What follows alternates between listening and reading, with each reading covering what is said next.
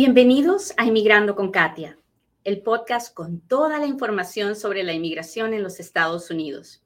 Yo soy Katia Quiroz, abogada de inmigración. Muy bien, ¿cómo arregla, arregla alguien a través del matrimonio? Bueno, pues lo primero que usted tiene que saber es que un ciudadano americano se puede casar con quien le dé la gana.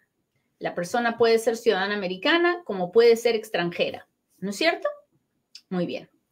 Una vez que el ciudadano americano se casa, hay un sistema de inmigración que le permite a este ciudadano pedir una visa de inmigrante para su esposo o esposa.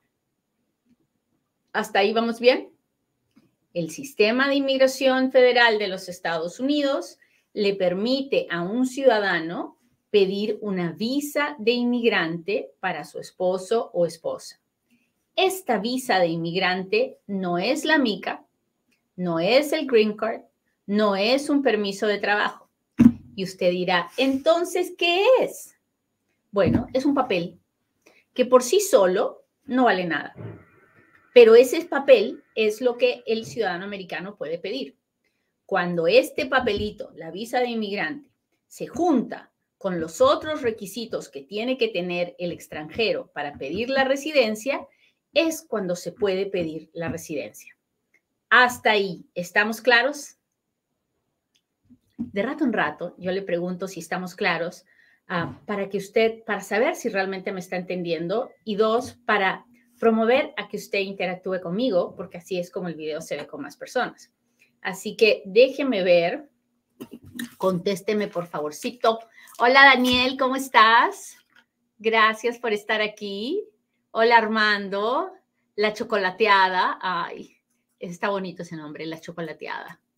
¿Dónde está mi gente del TikTok que me manda corazones y me manda rosas y me manda diamantes? Muchas gracias porque no me merezco nada, pero hola Elizabeth, gracias, gracias, gracias. Qué linda. Muy bien. Entonces, dice, ¿podría repetir, por favor? Encantada de la vida voy a repetir. El, ciudadano americano se puede casar con quien le dé la gana. Residente, ciudadano o extranjero. El ciudadano americano puede pedir al gobierno una visa de inmigrante y la visa, mientras esté, exista la relación, se va a aprobar. La visa de inmigrante no es la MICA, no es el Green Card, no es el permiso de trabajo. La visa de inmigrante es un papel que por sí solo no me va a dar nada. Ese papel se tiene que juntar con otros requisitos de los que vamos a hablar hoy día para que se pueda convertir la visa más los otros requisitos en una residencia. ¿Vamos bien? Ok. ¿Qué requisitos necesita ese esposo o esposa para poder pedir la residencia con esa visa de inmigrante que está pidiendo el esposo ciudadano.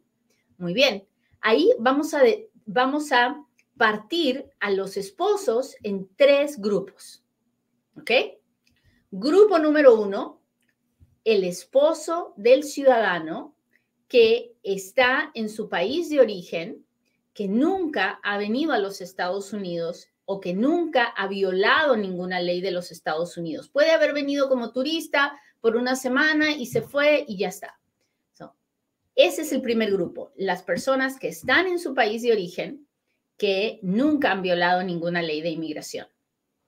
¿Ok? Para esos esposos hay un proceso que se llama proceso consular. Entonces, el esposo ciudadano pide a la esposa o la esposa pide a la esposa, o el esposo pide al esposo, o la esposa pide al esposo, como usted le quiera hacer. La petición se aprueba, me dan el papelito y ese papelito se va a el Centro Nacional de Visas, que es una oficina del Departamento de Estado, que le va a decir a la embajada de mi país de origen, del extranjero, que por favor le entregue una residencia a este esposo o esposa el esposo o esposa va a tener que presentar pruebas de su identidad, quién es, su pasaporte, su acta de nacimiento, su acta de matrimonio, pruebas de que la relación es una relación por amor y no por papeles, pruebas de que no tiene antecedentes penales, pruebas de que no tiene antecedentes judiciales y va a ir a una entrevista en su país de origen, en la embajada o el consulado de su país de origen, y ahí le van a dar la residencia. Ese fue el grupo número uno que tiene petición familiar y proceso consular. ¿Cómo vamos? Cuénteme. Si no me quiere conversar y no me quiere escribir, póngame un dedito, póngame un corazoncito, mándeme las estrellas, los super chats, los super stickers o los diamantitos que me encantan en el YouTube. Gracias, Anmi, gracias, muchas gracias. Y sigamos. Ya hablamos del grupo número uno. Ahora hablemos del grupo número dos.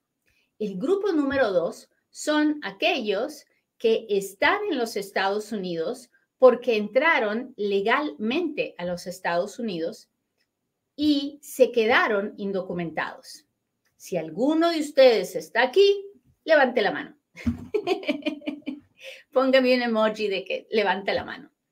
Que levante la mano. ¿Quién ha escuchado esa cumbia? Buenísima. En la, es del grupo 5, por si acaso. si no la ha escuchado, se la recomiendo. Uh, entonces, hay un grupo de personas que entró legalmente a los Estados Unidos y que se quedó indocumentada. Cuando digo que entró legalmente, entró con visa de turista, con visa de estudiante, con visa de inversionista, con visa de trabajo, con, ah, con visa de, no sé, de tantas cosas que uno puede entrar, ¿verdad? Con visa de periodista, en fin, hay muchas visas entró con visa, entró legalmente y se quedó indocumentado. Esa persona está indocumentada, pero si se casa con un ciudadano americano y puede probar que su matrimonio es por amor y no por papeles, esa persona puede pedir la residencia dentro de los Estados Unidos sin tener que salir. En ese caso, el esposo o esposa ciudadano pide la visa de inmigrante y en el momento que le dan el papel, entonces puede presentar una aplicación de ajuste de estatus, que es el proceso similar al proceso consular, pero es el proceso que sucede dentro de Estados Unidos. Y en ese proceso de ajuste de estatus, el inmigrante tiene que probar quién es, tiene que probar que tiene una buena conducta moral, que no es deportable, que a pesar de haberse quedado indocumentado, pues ha vivido bien, ha vivido tranquilo, no se ha metido en problemas, nunca ha dicho que es ciudadano, en fin, tantas, tantos requisitos. Cuando tienen esas dos cosas, van a una entrevista en la oficina de inmigración aquí en Estados Unidos y en esa entrevista tienen que probar que el matrimonio es de verdad, que no se están casando por papeles los oficiales de inmigración no son tontos, son gente muy entrenada para darse cuenta cuando las personas están nerviosas, cuando están mintiendo, cuando el matrimonio puede ser un matrimonio solo por papeles. Así que a estas entrevistas hay que llegar con mucha evidencia de la relación para poder probar que el matrimonio es de verdad y no por, y no por papeles. ¿Hay que tener miedo de, esta entrevista? La verdad, no. Porque si usted se está casando por amor, muchas veces no tiene pruebas en papel de, de, documentos con nombres de ambos y cosas así, pero la verdad siempre es la verdad. Y si usted se ha casado por amor y tiene una relación de verdad, pues vaya y enfréntese, porque no hay manera que le van a decir que su matrimonio no es de verdad cuando sí lo es. Lo peor que va a pasar es que un día se van a aparecer en su casa a las 4 de la mañana para ver si están durmiendo juntos y que vengan, pues no hay nada que temer, ¿verdad? Así que es, esa es el, ese es el segundo grupo de personas que pueden pedir la residencia a través del matrimonio. Pero recuerde lo que le he dicho, el esposo no arregla a la esposa, la esposa no arregla al esposo. La esposa o el esposo piden una visa de inmigrante para el esposo extranjero. Eso no significa que la persona va a arreglar. Significa que aparte de eso, tiene que tener otros requisitos para arreglar. Ahora sí, ¿cómo vamos? ¿Me está entendiendo? Mi mamá dice que los trato como mis hijitos. y la verdad es que sí es verdad, los trato como a mis hijitos. Quisiera que me entendieran, quisiera que quisiera que me entendieran y comprendieran que si a veces no se lo digo de la manera que usted lo quiere escuchar, no lo hago con mala intención, lo hago con mucho amor y, y soy así. Soy, ah, soy mucho menos que perfecta, me equivoco bien mucho, pero esa es la maravilla de las redes sociales, que uno puede ser uno mismo y tratar lo mejor que puede desde aquí. Muy bien, tercer grupo de personas. El tercer grupo de personas es aquel que entró indocumentado a los Estados Unidos y está indocumentado en los Estados Unidos. ¿Ok? ¿Qué pasa con esas personas? ¿Pueden esas personas pedir la residencia a través del matrimonio? Pues vamos a dividirlo en dos partes. La primera parte es, ¿puede el esposo o esposa ciudadano pedir a este, a este esposo? Y la respuesta es sí. El esposo o esposa ciudadana siempre puede pedir a su pareja, va a pedir la visa de inmigrante. Ese no es el problema. El problema viene cuando este esposo extranjero quiere pedir la residencia con esa petición. ¿Y por qué viene el problema? Porque la ley no le permite a alguien que ha entrado indocumentado a los Estados Unidos pedir la residencia dentro de los Estados Unidos. Hay excepciones a esta regla, pero por lo general, si usted entró indocumentado, no puede pedir la residencia dentro de los Estados Unidos. ¿Cuáles son las excepciones a la regla? Bueno, la, la primera excepción es si usted es 245I. ¿Qué cosa es 245I? Es una ley que dice que si usted tiene una petición familiar de antes de abril 30 del 2001, usted puede pedir la residencia dentro de los Estados Unidos sin tener que salir pagando una multa de mil dólares y probando que usted estuvo aquí en diciembre 20 del 2000. Entonces, hay personas que entraron indocumentadas, pero que son 245I y que pueden pedir la residencia a través del esposo o esposa, a, a pesar de haber entrado indocumentados, pueden pedir la residencia dentro de los Estados Unidos. La segunda excepción es cuando la persona tiene un esposo ciudadano o un hijo ciudadano militar o veterano. Cuando esta persona que entró indocumentada tiene un hijo o un esposo militar o veterano, puede pedir un boleto especial para pedir la residencia sin tener que salir, que se llama Parole in Place. Parole in Place. ¿Qué es esto? Lo que le acabo de decir. Es un boleto, es un ticket para poder pedir la residencia dentro de los Estados Unidos sin tener que salir a pesar de haber entrado indocumentado. ¿Hasta ahí vamos bien? Cuénteme si me está entendiendo.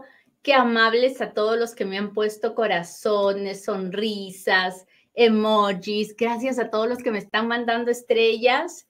Estoy feliz. Gracias, María, por las rosas. Mi gente de TikTok que siempre es tan amorosa conmigo. Muchas gracias.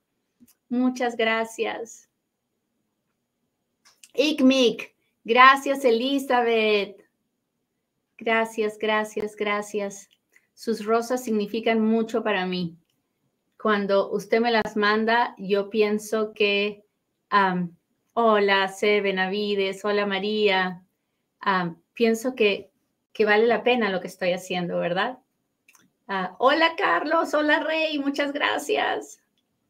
Ok, entonces ya hablamos, grupo número uno, el que nunca ha violado una ley de inmigración y que está haciendo el trámite en su país de origen. Grupo número dos, el que entró legal, pero se quedó indocumentado y puede pedir la residencia dentro de Estados Unidos, aún a pesar de haberse quedado indocumentado, cuando se casa con el ciudadano americano. Y el grupo que es las personas que entraron indocumentadas y que no pueden pedir la residencia, ah, a no ser que parte de un grupo especial, que son los que tienen 245I o los que tienen el esposo o el hijo militar. Germán Trujillo, muchas gracias por estar aquí. Germán está en Instagram y me está escribiendo y me dice, ah, solo saludos a la gente de TikTok. No, Germán, a usted también. Muchas gracias. Ay, ustedes son terribles, muchachos, terribles. Hablemos de este tercer grupo, porque usted me dirá, ok, Katia, no estoy en ninguno de esos grupos. Ni estoy en mi país, ni entré legal, entré indocumentado y no estoy, no tengo ninguna de esas exenciones. Entonces, ¿qué onda conmigo? ¿Qué puedo hacer? Bueno, la realidad es que usted no puede pedir la residencia dentro de los Estados Unidos. Y usted me dirá, pero estoy casada con el ciudadano americano, con la ciudadana americana. Y yo le dije, sí, usted está bien casado, pero no puede arreglar dentro de los Estados Unidos porque la ley no se lo permite. Entonces, ¿qué hacen estas personas? La única otra opción que tienen es salir a su país de origen, salir al consulado de su país de origen para pedir la residencia afuera. Y el problema que tenemos cuando hacemos eso es que después de haber vivido más de un año indocumentados, al poner un pie afuera, tiene 10 años de castigo. Y entonces, para evitar los 10 años de castigo, se tiene que hacer un perdón antes de salir, para que cuando la persona vaya a su entrevista, no le den los 10 años de castigo, sino que le den la residencia y le permitan volver. Por eso es que hay tantas personas haciendo el bendito perdón y esperando años, porque el perdón ahora se demora muchos años. Entonces, es, verdaderamente frustrante, pero es el único camino que hay para aquel que entró indocumentado, se casó con la ciudadana o el ciudadano y quiere hacer su trámite de inmigración. Esa persona tiene que tener la petición del ciudadano, tiene que iniciar el proceso consular tiene que hacer un perdón, el perdón se tiene que aprobar para que la persona pueda terminar el proceso consular y pueda volver a entrar con la residencia. Pregunta, ¿puedo arreglar a través de mi esposo? Tres caminos y todas las leyes que le acabo de, que le acabo de contar pasan por mi cabeza. Por eso es que cuando usted me pregunta, ya me casé, ¿puedo arreglar? ¿Cuánto se va a demorar? Mi respuesta normalmente es, depende depende de qué proceso le toque, de si lo puede hacer. Hay muchas personas con las que yo he hablado en más de una oportunidad que están casadas con el ciudadano, pero que no pueden hacer ninguno de los tres caminos. Y usted me preguntará, ¿por qué, Katia? Si ya están casados, porque tienen otros problemas. Por ejemplo, en estas historias que le he contado, no he incluido a las personas que han entrado a los Estados Unidos más de una vez porque esas personas no califican. A pesar de estar casadas con el ciudadano y a pesar de ser lindas personas, si tienen una penalidad permanente, no pueden arreglar aquí. Si tienen un récord criminal feo, tampoco lo podrá hacer. Dijo alguna vez que era ciudadana americana cuando no lo es, tampoco. En fin, cada persona es un mundo. Cada persona es un mundo si su compadre, su tío, su primo arregló y su situación es igualita a la de usted, no es cierto. Ninguna situación es igualita a la de nadie. Por eso es que usted se pregunta, pero ¿por qué él sí yo no? Y esa es una mala pregunta, porque la realidad es que ninguna vida se puede comparar con la otra. Así que un abogado no es mejor porque ayudó a otra persona y no a usted. Eso tampoco es verdad el abogado tiene que poder evaluar la situación de cada persona y concluir en base a la vida de esa persona y no la del tío, el primo, el compadre, sabe Dios. ¿Ok? Muy bien. En otro programa hablaremos de qué evidencias necesito presentar acerca del matrimonio y cuán difícil es convencer a un oficial de inmigración de que el matrimonio es de verdad. Yo personalmente le puedo decir que cuando el matrimonio es de verdad, no hay nada que temer, no hay nada de qué preocuparse, hay que presentar la historia de su vida tal cual es, punto. Pero si usted está pensando en hacer la tranza, le digo, los oficiales de inmigración están súper entrenados para encontrarle la tranza. Así que no se exponga porque las consecuencias son muy, pero muy, pero muy feas. Muy bien, ahora sí, hágame todas las preguntas que quiera porque si tengo la suerte de verla, se la voy a contestar ahora que me pregunte.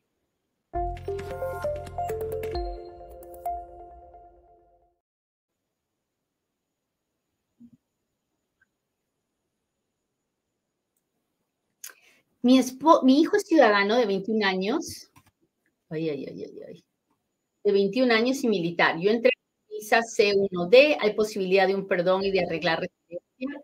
Don Luis, usted tiene una visa muy especial porque cuando uno tiene visa C, que es de crewman, o sea, de trabajador de algún barco o de algún avión, esas personas, si se quedan, no pueden, no, no considera que su entrada fue legal, porque cuando lo admitieron, no lo admitieron para que se quedara ni para que entrara a Estados Unidos, simplemente lo dejaron pasar para que siguiera su camino, ¿no? Para que tomara el siguiente avión o se volviera a subir a su barco.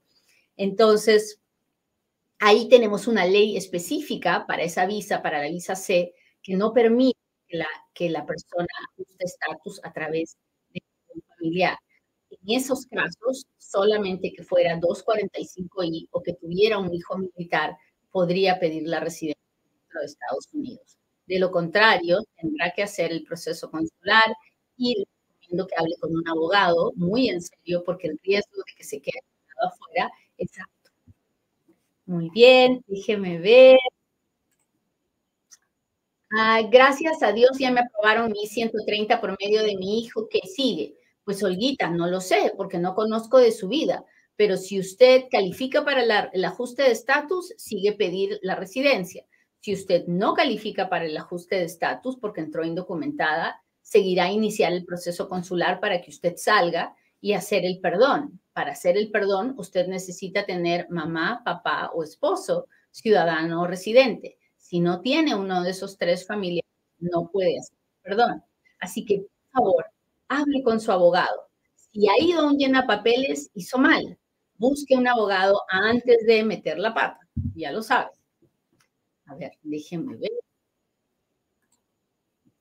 Buenos días, estoy esperando por ajuste de estatus y me están pidiendo el examen médico. ¿Es posible que me envíen la green card? Creo que es posible. Es posible. Es posible o que le envíen la green card o que le llamen a una entrevista. Así que mándelo de volada. Muy bien, déjeme ver. Gracias por los super chats, por los super stickers, por las, ah, las estrellas. Son muy amables. A ver, a ver. Dice, Rosita dice, tenemos un proceso ya por petición de matrimonio. Mi esposo fue a tomarse las huellas de Estados Unidos porque está aquí. ¿Cuánto tiempo se puede para el próximo paso? Rosita, no lo sé, porque depende, no sé proceso, de en qué ciudad es el proceso, depende. Hay ciudades donde puede esperar seis meses, ocho meses para una entrevista y otras ciudades donde estamos esperando dos y tres años para la entrevista. Así que no lo sé.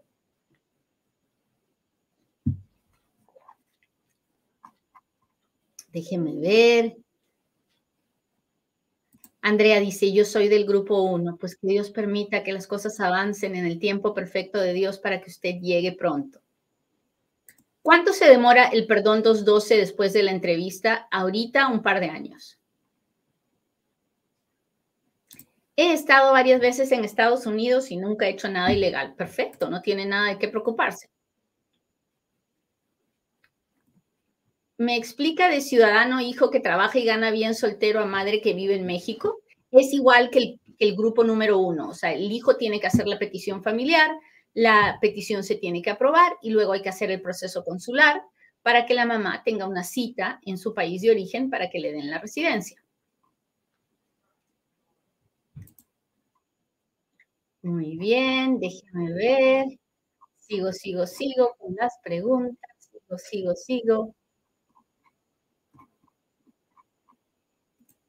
Soy americana, mi esposo es mexicano, indocumentado, tenemos un hijo de 8 años. Mi esposo tiene ya más de 10 años en Estados Unidos, vivimos en New Jersey ¿Hay posibilidades de ajuste de estatus para él? Leslie, no sé, porque no sé cómo entró, porque no sé cuál es su récord, porque no sé si es 245I, no sé si usted es militar o no. Son muchas las preguntas que le tendría que hacer para poder darle una respuesta.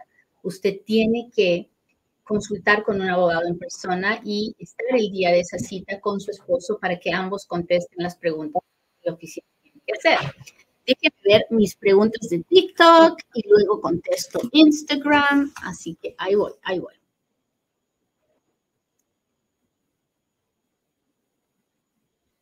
¿A los cuántos años me puede pedir mi hijo? 21. ¿Cuánto tiempo dura el proceso para arreglar a mi esposo? Depende. Depende. Depende si usted está, si es proceso consular, depende de que si hay que hacer perdón o no.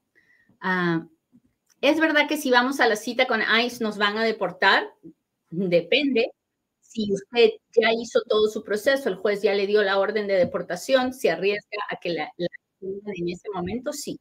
Pero si usted está en proceso de deportación su proceso de deportación está pendiente, no, no la puede deportar.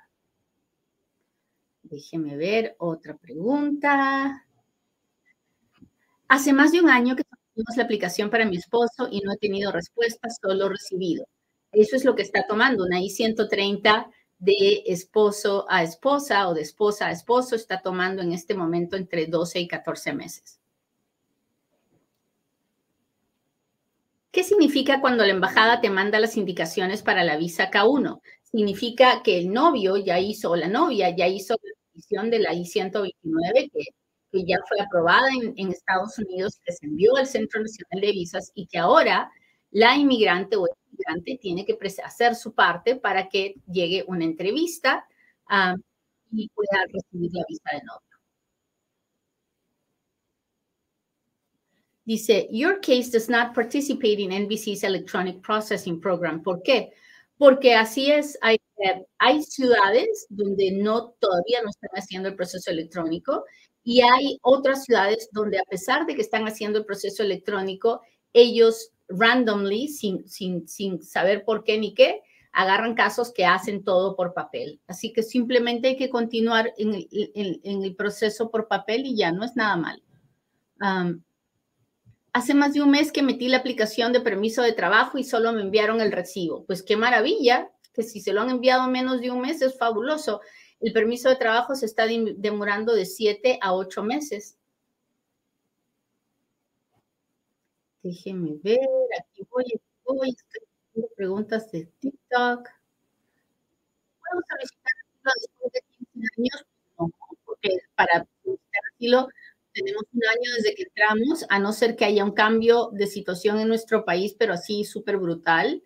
Uh, así que de primera intención le digo que no, pero la verdad es que tiene que hablar con un abogado.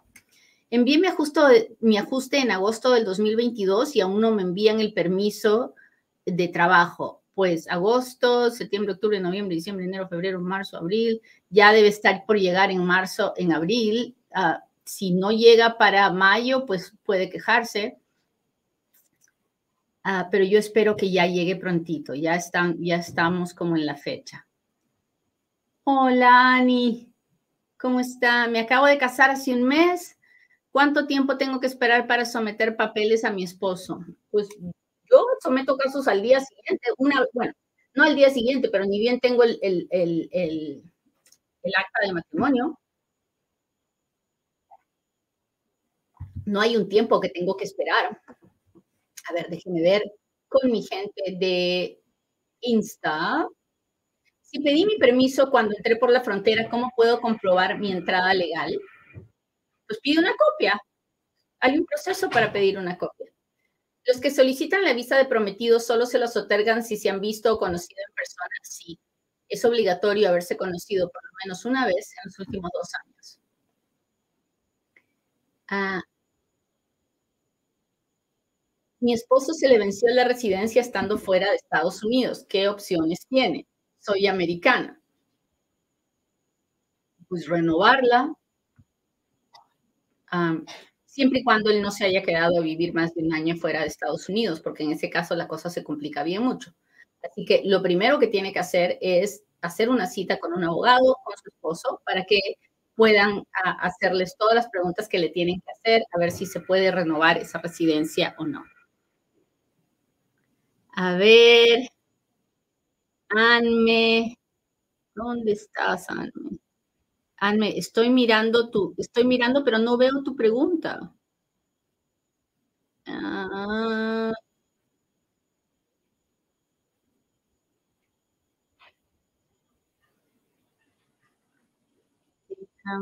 Estoy buscándola, pero no la veo.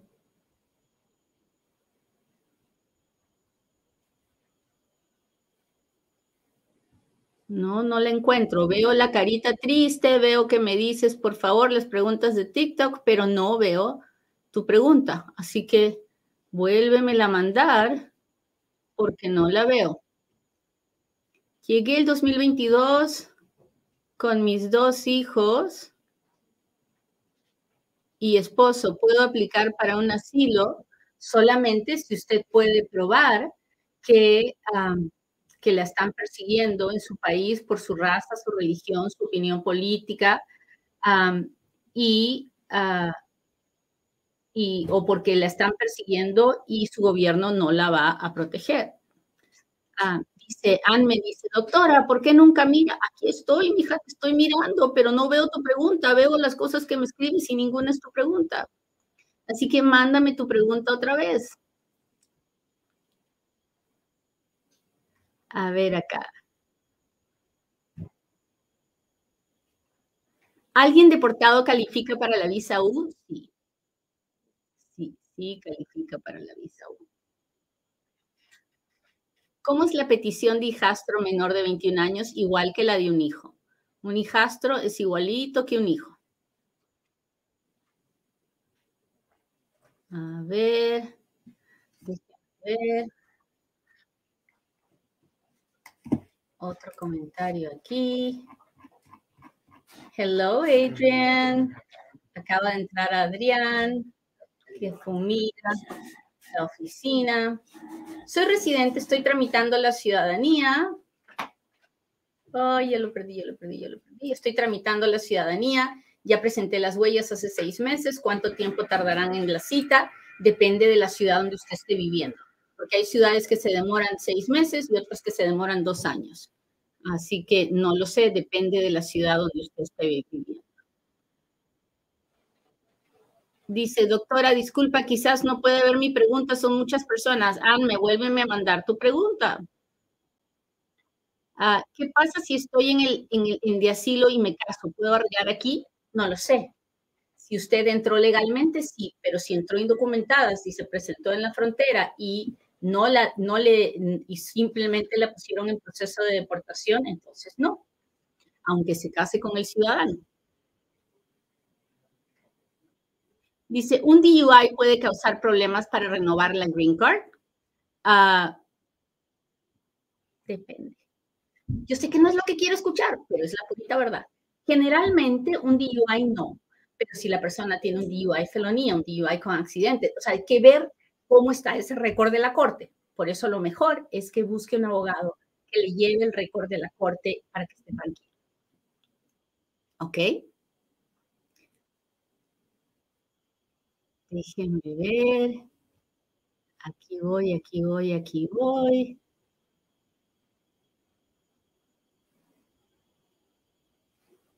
Déjenme ver. Otra más.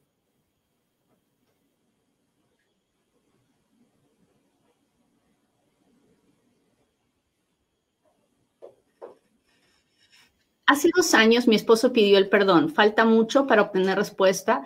Ahorita, acabo de chequear ayer y ayer decía 36 meses, pero, pero mis, mis amigos me han dicho que el tiempo se va a reducir porque la Oficina de Inmigración ha hecho este nuevo, tiene este nuevo programa para acelerar los perdones. Así que tengo que, tenemos que esperar. Tenemos que esperar que, realmente bajen los, los, los, tiempos. Déjeme ver otra pregunta aquí. Es frustrante esto de los perdones, ¿no? Sí, para mí también lo es. Imagínense, yo hago tantos perdones todas las semanas y antes, antes de la pandemia, me, me contestaban en seis meses y yo era feliz. Ah, ¿Cuánto dura el perdón para una persona que entró indocumentado? Como tres años. Frustrante, súper frustrante. Ay. Déjeme mirar, estoy buscando preguntas. Aquí voy, aquí voy, aquí voy. Nats dice gracias. Si me quedo indocumentado al entrar con visa de turista, pero mi pareja es residente permanente, usted no puede pedir la residencia dentro de Estados Unidos. Si su pareja es residente permanente y usted está indocumentado, no puede hacer nada. Bueno, su esposo le puede pedir, pero usted uh, Ah, no pero usted no puede pedir la residencia. Y Anne, es cierto, me mandas la pregunta, pero yo no la puedo ver. Veo todo menos la pregunta. Y mira que te he buscado, ¿ah? Mira que te he buscado, perdóname, perdóname, no sé por qué no se puede ver. Déjeme ver por acá. Tengo corte en octubre. Yo le puedo decir al juez que quiero hacer una salida voluntaria por sus pistolas. Por supuesto que sí. Usted puede. Usted puede. Si realmente tiene planeado irse, usted puede. Váyase sabiendo que no podrá volver, lo más probable, ¿no? Ah, pero si eso es lo que usted ha decidido, pues sí.